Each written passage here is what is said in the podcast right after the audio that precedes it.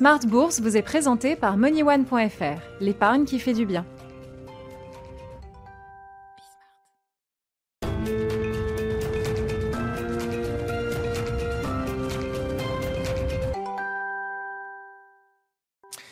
Smart Bourse, c'est votre double dose quotidienne de marché sur Bismart, deux fois par jour, donc à la mi-journée en direct, 12h30, 13h, et le soir, la grande édition, le grand digest de l'information économique, financière et boursière, à partir de 18h30. Au sommaire de cette édition de la mi-journée, des marchés en Europe qui évoluent sans véritable tendance. On notera au moment où on se parle une légère progression du, euh, CAC 40, mais les autres indices sont euh, plutôt à l'équilibre en Europe, voire légèrement négatifs. Pas de tendance donc au démarrage d'une semaine qui sera euh, marqué par pas mal d'événements américains autour du dollar, à commencer par la réunion de politique monétaire de la Réserve fédérale américaine. À partir de demain, la décision est attendue mercredi soir avec la conférence de presse de Jérôme Powell et les nouvelles projections économiques de la Banque centrale américaine. Une semaine donc dollar avec la réunion de la Fed.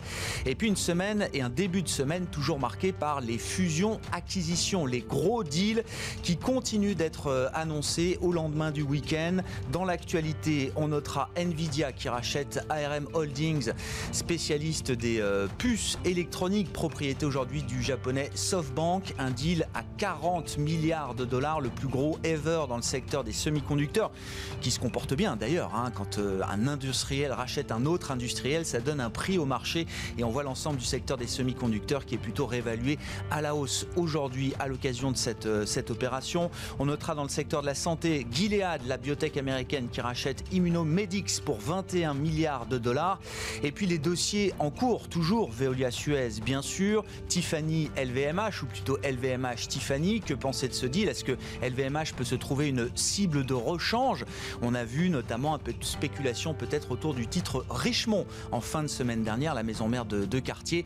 Et puis l'opération du jour qui est un deal politique, c'est Oracle, le géant américain des logiciels, qui serait en bonne voie pour devenir le partenaire technologique des opérations américaines du réseau social chinois TikTok. Selon la volonté de Donald Trump, il fallait que ByteDance, le groupe chinois qui possède TikTok, se sépare de ses activités américaines. Le deal pourrait être confirmé dans les prochaines heures. Et puis, comme chaque lundi, le plan de trading, ce sera à suivre dans quelques minutes avec Romain Daubry de la cellule Info d'experts de Bourse Direct.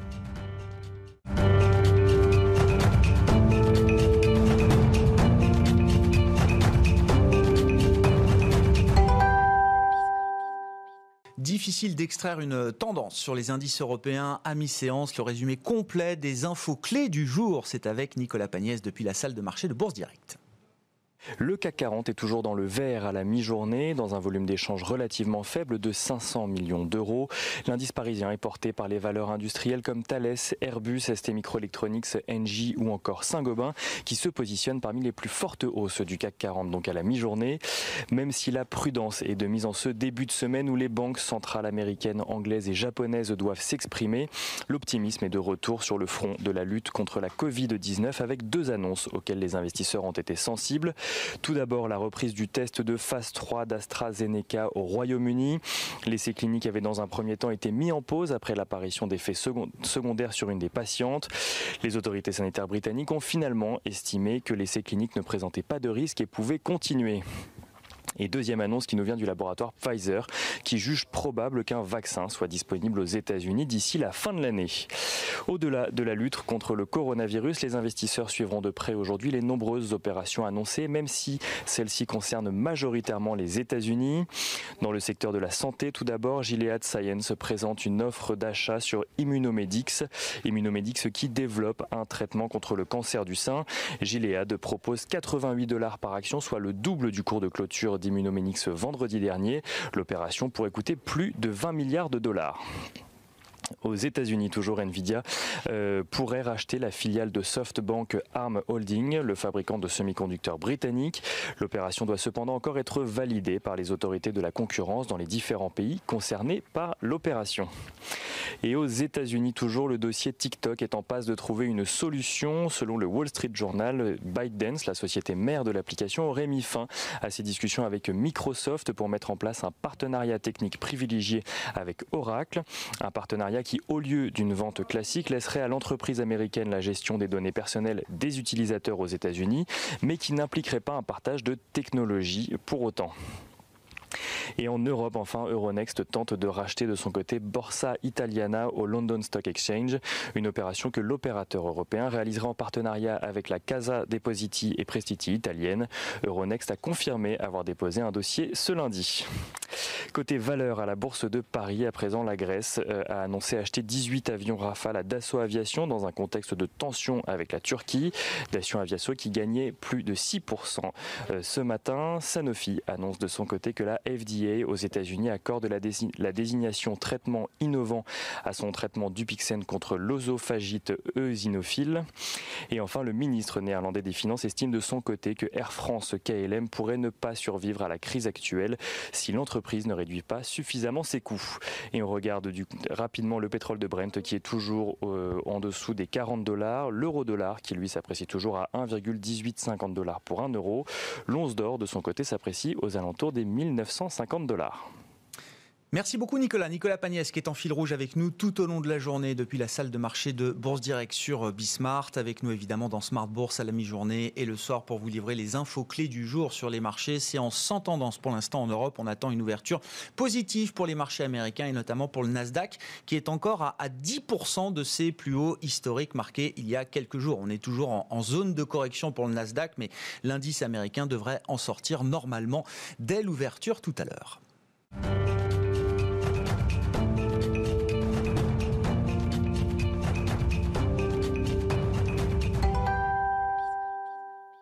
Les enjeux techniques de la semaine, c'est chaque lundi dans l'édition de la mi-journée Smart Bourse sur Bismart avec Romain Daubry, le technicien de marché et membre de la cellule info d'experts de Bourse Direct. Bonjour Romain. Bonjour. Ravi de vous retrouver comme chaque lundi, le vendredi également pour débriefer ensemble la semaine.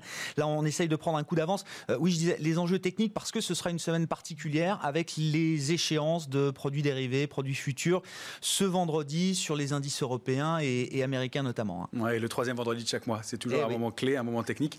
Euh, un moment qui est important et dans lequel euh, des, enjeux techniques peuvent faire bouger les marchés au-delà des, considérations traditionnelles de mouvements de fonds, de gestion, etc. Donc il y a des, éléments importants sur les options, des couvertures qui sont faites sur euh, les futurs et tout ça, ça entraîne des mouvements qui peuvent être parfois erratiques. On appelle ça donc la semaine des trois sorcières ou les quatre sorcières quand il y a plus de contrats qui se terminent. Mais le, le, nom l'indique bien, c'est des mouvements qui peuvent être un peu brutaux et surtout au fur et à mesure que la semaine avance.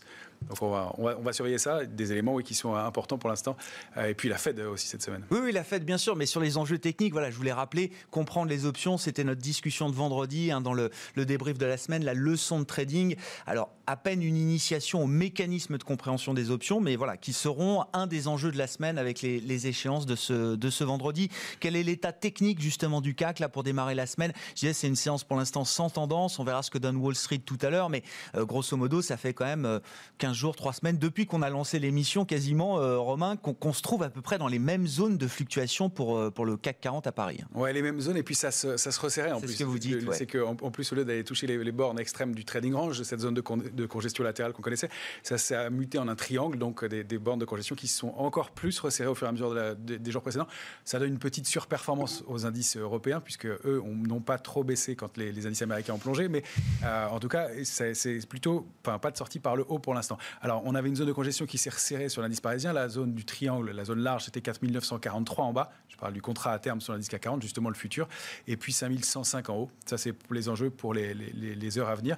Euh, mais on s'était bloqué dans une zone de congestion encore plus serrée, 4973, c'était un point technique, on l'avait, on l'avait mm. vu plusieurs fois, et 5063 en haut. La petite bonne nouvelle, c'est que ce matin, on a ouvert un peu au-dessus de 5063, assez précisément d'ailleurs, euh, pour aller former un nouveau plus haut, toujours à l'intérieur des bornes du trading range, sans aller chercher les 5105, mais avec un peu, de, un peu, un peu d'énergie. Et puis, euh, du côté des positions ouvertes, vous savez que c'est donc ce qu'on mesure, c'est, l'intérêt de, de, ces marchés dérivés qui sont très utilisés, donc, comme, comme vous le disiez, par les, professionnels.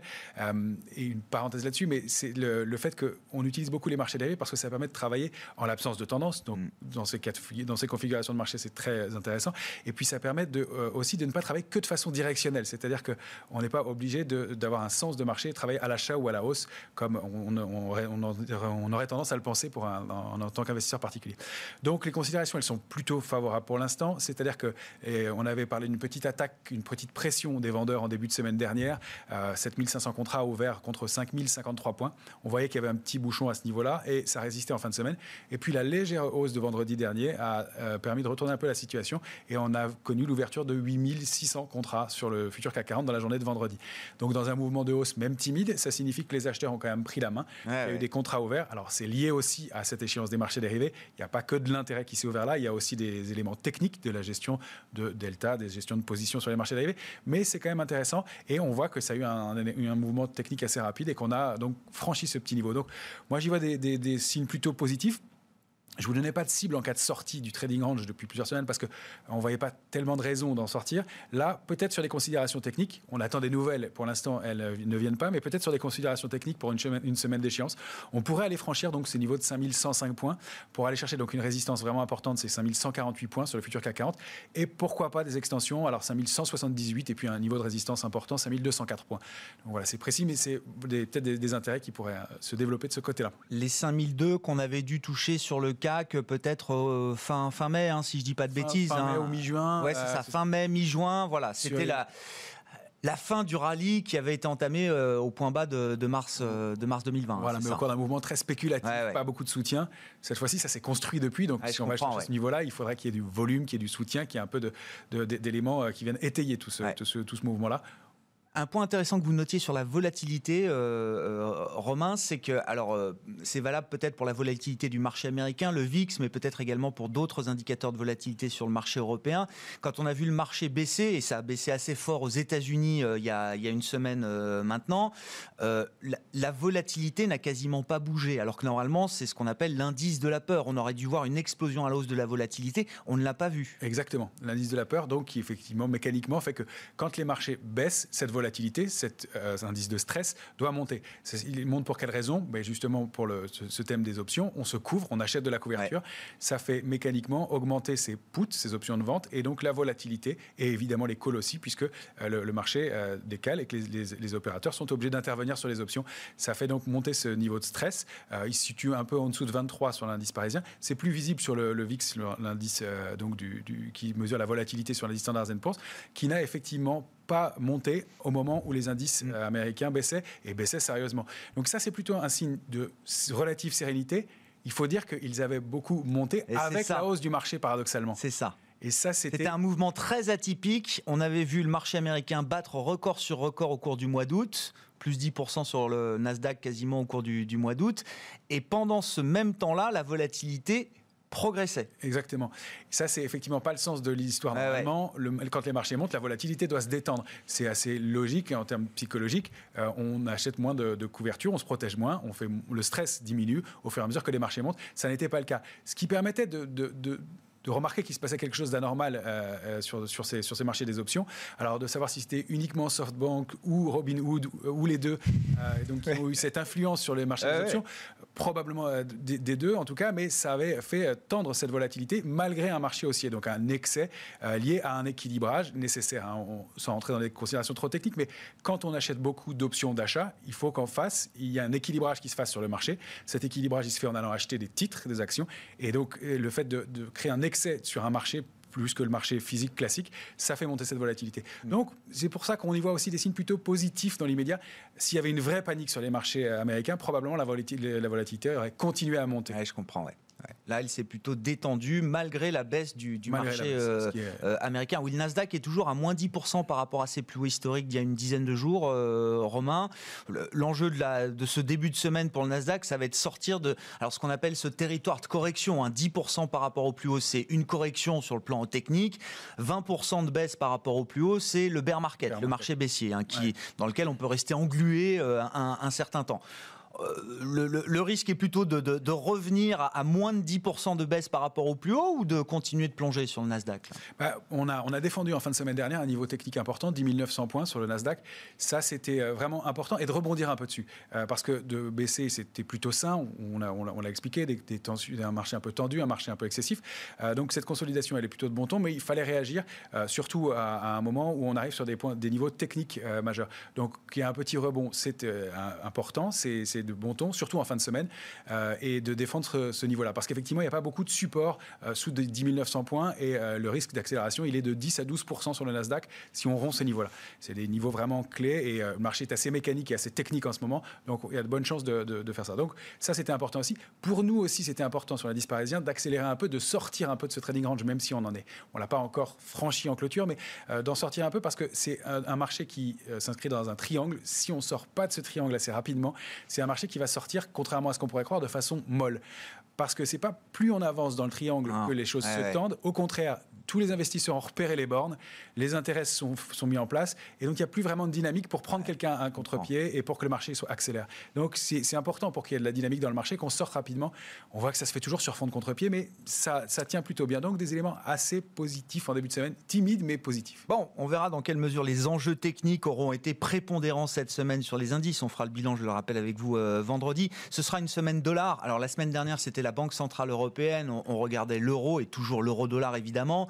Là, on va beaucoup regarder encore la parité de change euro-dollar, mais plus du côté du dollar encore, avec la réunion de la Fed euh, demain et, mercredi. La décision est attendue euh, mercredi soir. J'ai noté qu'il y avait aussi les ventes au détail qui seraient publiées ce mercredi aux États-Unis. Hein, toujours un, chiffre important pour mesurer l'appétit de consommation euh, des, Américains. Et puis un peu plus tard, il y aura un indice de confiance du consommateur américain aussi vendredi, mesuré par l'université du, Michigan. Qu'est-ce qu'on peut dire justement de l'euro-dollar en ce début de semaine, Romain? Ben, encore une fois, des faux signaux la semaine dernière, rupture d'un petit canal qui était très net en, cassant les 1,18-20, et puis réintégration du canal euh, en, fin de semaine dernière. Euh, donc pour l'instant, la tendance de fond reste haussière, elle reste positive. La cible et la borne, enfin pas la cible, la borne haute c'est 1,2044, la borne basse du trading range c'est 1,1820. Euh, tant qu'on évolue entre les deux, pas de signaux majeurs, ça reste avec un biais haussier. Euh, si on accélère, et c'est plutôt le sens du, marché pour l'instant, euh, eh bien c'est en direction de 1,21-24 et surtout 1,22-28 quand on a des, cibles importantes de, court moyen terme. Il y, a des, il y a des niveaux au-dessus bien entendu, mais c'est plutôt dans ce sens-là que devraient s'orienter les choses dans, les médias, sachant que manifestement c'est plutôt à la faveur des, Américains de, voir ce, dollar s'affaiblir un petit peu dans, l'immédiat. C'est un peu ce que disaient la semaine dernière les stratégistes ou les gérants qui étaient dans, dans, Smart Bourse. Il n'y a, pas de raison qu'on ne retourne pas tester le seuil des 1,20 sur euh, l'euro-dollar, hein, qui avait déclenché la petite phrase de Philippe Lane, le chef économiste de la Banque Centrale Européenne, l'euro-dollar, c'est important. Alors repris plus ou moins fermement depuis par Christine Lagarde et d'autres membres de la Banque Centrale Européenne, mais il n'y a pas de raison qu'on puisse pas retourner à ce niveau-là euh, que vous indiquez comme étant une cible, hein, au-delà de 1,20, c'est non, euh, manifestement. Et puis, on a, constaté aussi en fin de semaine que euh, ça ne pénalisait pas trop les valeurs exportatrices, puisqu'on a vu que le secteur du luxe et les, trois valeurs bien prépondérantes dans l'indice CAC 40 euh, eh bien, avaient terminé les plus, parmi les, enfin, étaient les trois plus fortes hausses de vendredi soir, avec, alors que l'euro était remonté. Donc, manifestement, c'est pas un seuil de douleur trop important. c'est plutôt, c'est plutôt supportable dans l'immédiat. Et on, considère que bah, c'est des secteurs qu'on va surveiller qui pourraient être justement un des moteurs de la reprise haussière. Autant il y a des, il y a des, il y a des secteurs qui sont des value, qui avec du potentiel et de la reprise éventuelle, euh, comme euh, l'automobile, on en parle régulièrement, et euh, les équipementiers, autant le secteur du luxe s'était un peu endormi depuis quelques semaines et il a l'air de retrouver de, l'intérêt de la part des investisseurs. Donc ça, c'est plutôt pas mal aussi et ça pourrait contribuer à déclencher enfin un mouvement. Merci Romain. Romain Daubry avec nous chaque lundi pour le plan de trading dans Smart Bourse, membre de la cellule Info d'experts de Bourse Direct.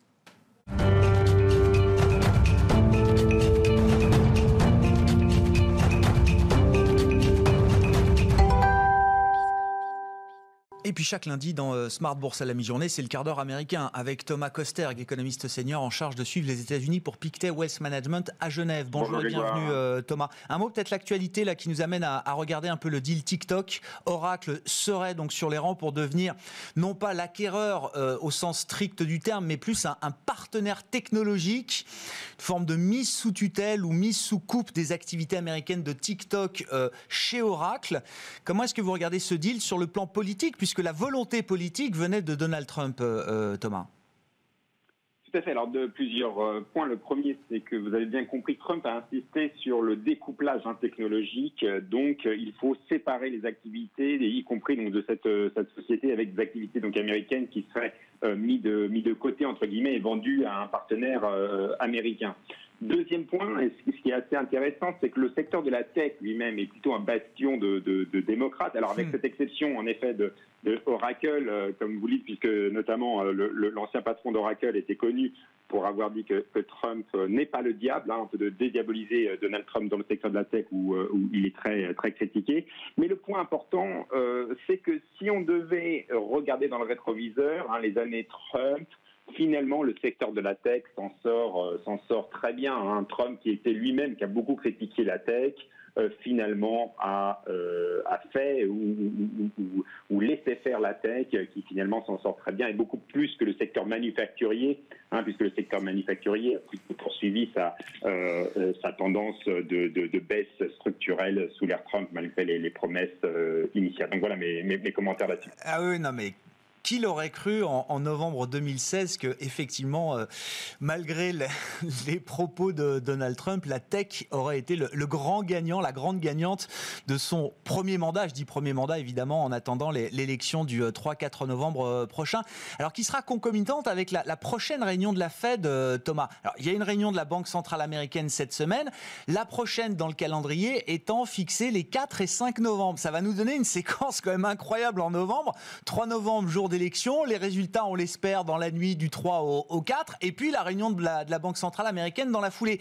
Mais tout ça va ensemble, Thomas. Vous nous le racontez depuis des semaines euh, maintenant. La Fed qui se réunit cette semaine regarde évidemment les indicateurs macroéconomiques, les indicateurs d'inflation sur son tableau de bord euh, en permanence. Mais l'aspect politique est devenu de, de plus en plus important dans l'équation et dans la fonction de réaction de la Réserve fédérale américaine, avec toujours cette impasse au, Congrès qui euh, perdure semaine après semaine sur l'idée d'un nouveau stimulus fiscal. Euh, Thomas. Tout à fait, et tout mis dans la, balance, c'est vrai que la Fed aurait plutôt avantage à, bouger dès cette semaine. Hein. Euh, moi, je pense qu'elle va faire plus de QE, mais avant la fin de l'année, pas forcément cette semaine. Cette semaine, c'est un peu la phase de digestion de la nouvelle stratégie euh, monétaire, de, cette fameuse ciblage d'inflation en moyenne. il ne devrait rien se passer. Mais en effet, le problème, c'est que du coup, ça nous repousse aux, aux, meetings suivants qui arriveront plein dans la semaine électorale américaine. Et donc là, ça va être compliqué. Alors le plan électoral, comme vous le savez, la crainte majeure, c'est ce, fameux euh, mirage rouge. C'est-à-dire, c'est quoi le mirage rouge? C'est le soir des élections, on se rend compte que potentiellement euh, Trump est en avance. Pourquoi? Parce que les, euh, les électeurs républicains, d'ailleurs dans les sondages, montrent qu'ils vont majoritairement voter en personne, alors que les électeurs démocrates vont majoritairement voter par courrier. Or, le vote par courrier risque de prendre du, temps. Et donc, on va être un peu dans une situation de cafouillage, potentiellement pas de véritable gagnant le, soir des élections.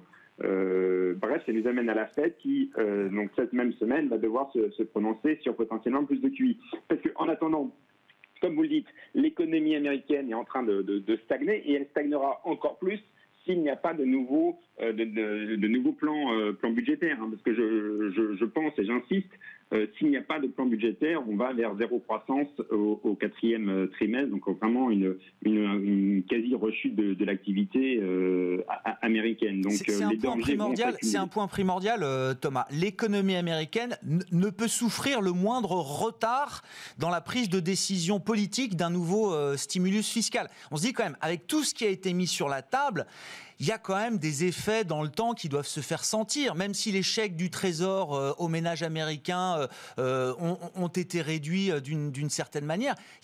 ils ont accumulé de l'épargne quand même, les ménages américains. On peut imaginer que ce Trésor, en tout cas, peut être dépensé avec un peu d'inertie dans le temps également.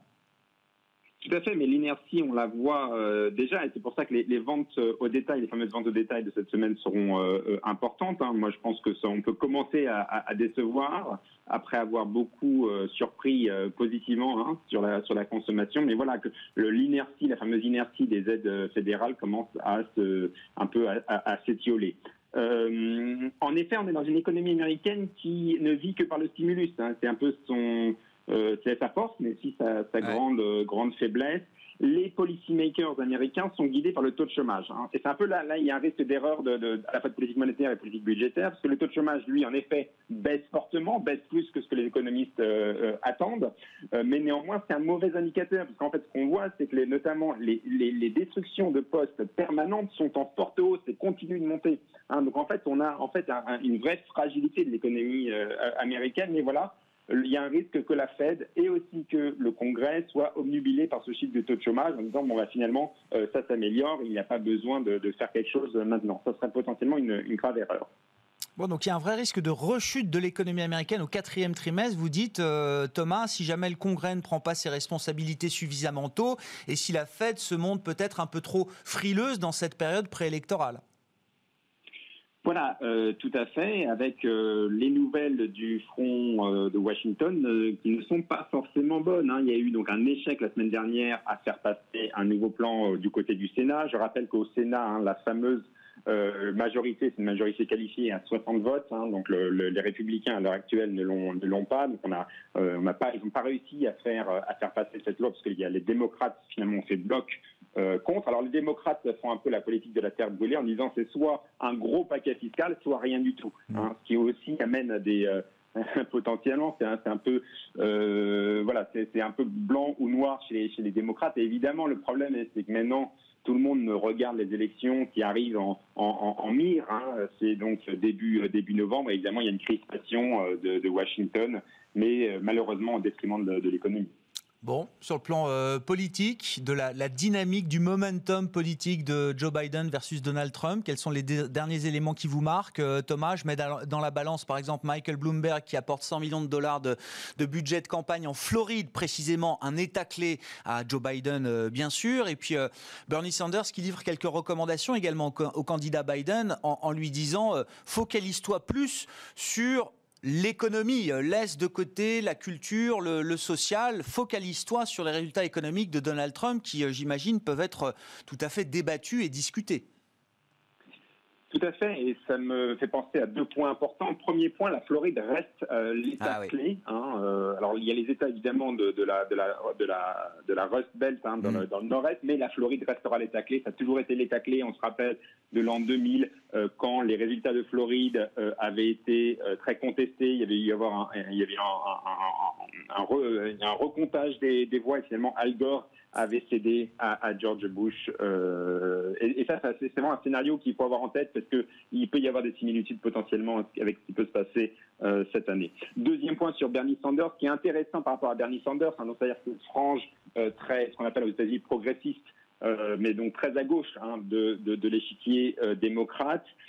Là, pour le coup, en 2020, les sondages montrent que l'électorat Bernie Sanders est davantage prêt à voter pour le candidat démocrate qui est Joe Biden que à, à, tourner sa veste et voter pour Trump. Parce qu'en fait, la vraie clé hein, de 2016, c'est qu'une frange de l'électorat Bernie Sanders s'est détournée hein, de Hillary mmh. Clinton pour aller voter euh, Trump. Hein, et donc, évidemment, euh, Bernie Sanders, là aussi, euh, est inquiet que potentiellement son, son, son, propre bastion électoral, euh, lui, commence à, à, à, à, se détourner et aller vers, vers Trump. Parce qu'en fait, au final, notamment dans les États pivots, la vraie clé, c'est qui est-ce qui va gagner la, la, la la, la, classe, la, la, classe moyenne. Hein. Et ça, c'est vraiment euh, aller chercher cet électorat de classe moyenne, hein, les fameux euh, cols bleus hein, dans ces, dans ces États-là. Et voilà, on a Bernie Sanders qui dit il faut mettre le, focus plus sur l'économie qui a été son grand, euh, son grand dada.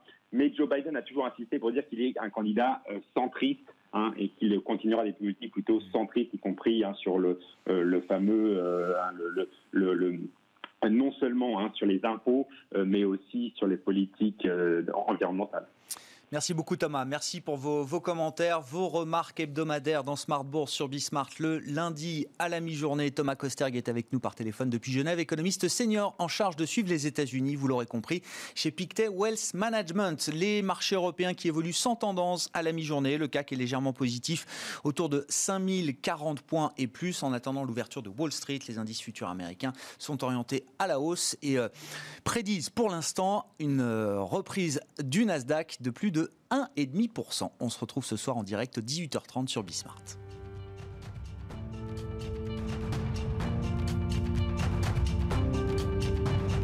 C'était Smart Bourse avec MoneyOne.fr, l'épargne qui fait du bien.